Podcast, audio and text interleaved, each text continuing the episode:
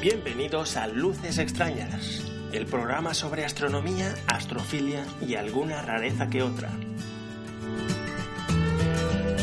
Este es el audio correspondiente a la entrada M64, Galaxia del Ojo Negro, del blog Luces Extrañas.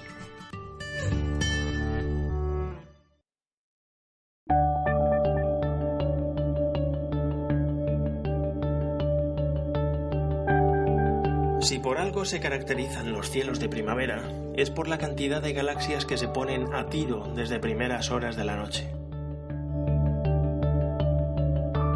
Desde Ursa Mayor hasta Leo, pasando por Canes Venatici, Virgo o Coma Berenices y llegando hasta Corvus, la cantidad de racimos de galaxias es abrumadora. Podemos pasarnos varias noches consecutivas observando galaxias sin repetir ninguna, y solo lograremos cubrir una pequeña parte de todo lo que está al alcance de un telescopio modesto. En algunas zonas hay algunas galaxias que, pese a que son brillantes y están bien posicionadas, no son fáciles de encontrar porque hay otra media docena por sus alrededores que rivalizan en forma y vistosidad. No es raro que el observador se sienta abrumado, perdido, y busque galaxias más solitarias. Una galaxia que puede servirnos de oasis entre tanto tumulto brillante y relativamente solitaria es M64, en coma Berenices, espiral conocida con el sobrenombre de Galaxia del Ojo Negro.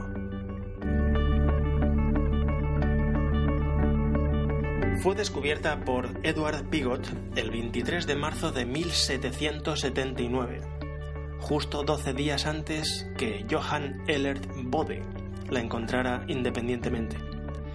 Casi un año después, el 1 de marzo de 1780, Charles Messier la redescubre también independientemente.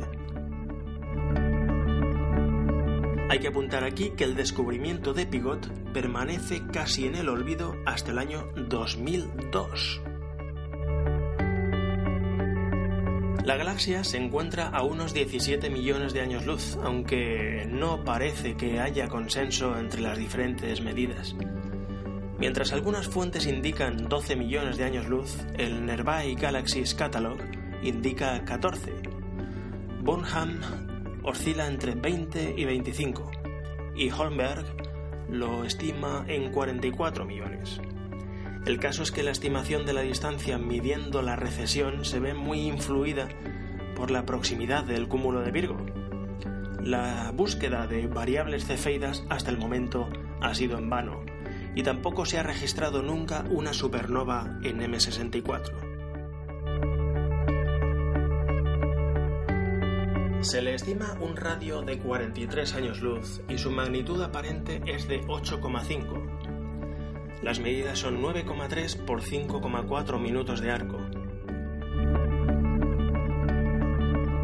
La característica diferenciadora de M64 es esa zona oscura alrededor del núcleo. Las nubes oscuras situadas en el lado más cercano de la galaxia y que le dan el aspecto de un ojo,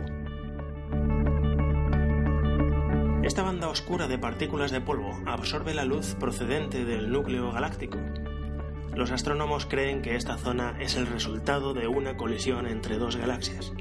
Una galaxia satélite fue fagocitada hace mil millones de años, siendo destruida casi totalmente. Aunque mediciones hechas con el telescopio espacial Hubble en la década de 1990 mostraron cosas interesantes. Al parecer, M64 está compuesta por dos corrientes que giran sobre un mismo centro. El más interno, que se extiende unos 3.000 años luz, y el más externo, que llega hasta los 40.000 años luz, unas 10 veces más, y que gira en sentido contrario. Esto causa una tasa de formación estelar altísima en la zona intermedia, la que separa ambas corrientes, abundando allí pues estrellas jóvenes azules y zonas de formación estelar que brillan muchísimo en la zona ultravioleta del espectro. M64 fue pronto identificada como radiofuente y catalogada como PKS 1254 más 21. El núcleo también tiene cierta actividad y muestra unas líneas de emisión débiles de tipo Seifert 2. Todo esto está muy bien, pero ¿cómo es la galaxia alocular y cómo la encontramos?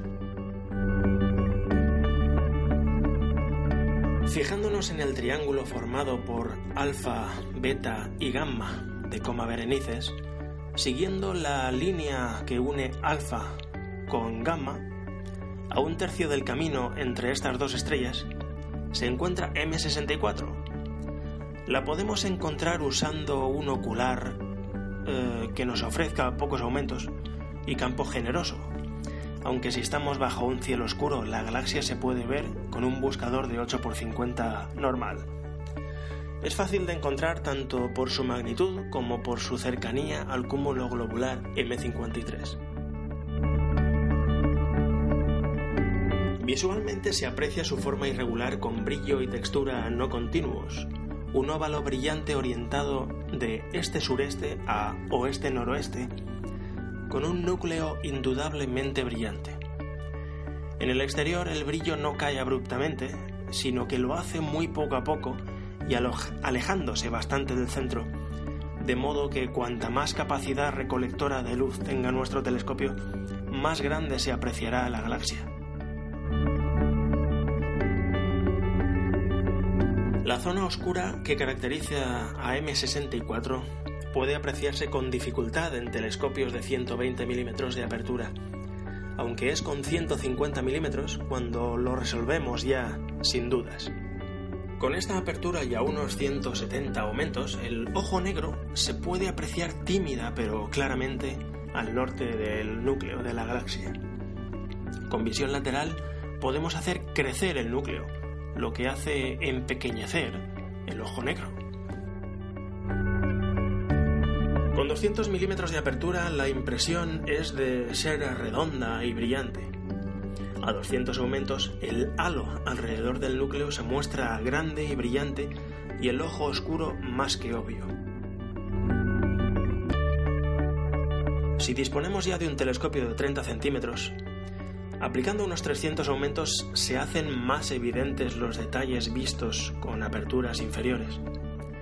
El núcleo es casi estelar y como recogemos más luz, los exteriores crecen considerablemente, pareciendo que la nube oscura está más pegada al núcleo. Una estrella de la decimoquinta magnitud cae en el límite este de la galaxia. Con aperturas superiores y conservando los aumentos por debajo de 300, lo que más noto es que la periferia esa que decíamos más arriba que gira del revés, llega bastante más lejos y el núcleo está empequeñecido, lo que da la sensación de recordarla más grande. La zona oscura está más definida cubriendo aproximadamente un tercio de la circunferencia que rodea el núcleo. Aunque por su naturaleza no se pueden discernir bien los brazos, sí que, sí que se le llega a intuir el sentido de giro. Observaciones y descripciones clásicas. William Herschel observó M64 dos veces, en 1785 y en 1789, comparándola ya entonces con un ojo negro causado por una pelea. Charles Messier, 1 de marzo de 1780, dice, nebulosa descubierta en coma Berenices, la mitad de aparente que la que hay debajo de la cabellera, se refiere a M53. Pigot, el 23 de marzo de 1779, descubrí una nebulosa en la constelación de Coma Berenices. Hasta ahora, presumo, inadvertida. Al menos no mencionada ni en Astronomía de Lalande ni, en el amplio catálogo de estrellas nebulares de Messier de 1771. Lo he observado con un instrumento acromático de tres pies de largo. Según Bode, Bode 77, una estrella nebulosa. El 4 de abril de este año, 1779, cuando localicé el cometa al norte de Vindemiatrix en la Virgen, encontré una pequeña estrella nebulosa, un grado al noreste de la 35 estrella de la cabellera de Berenice.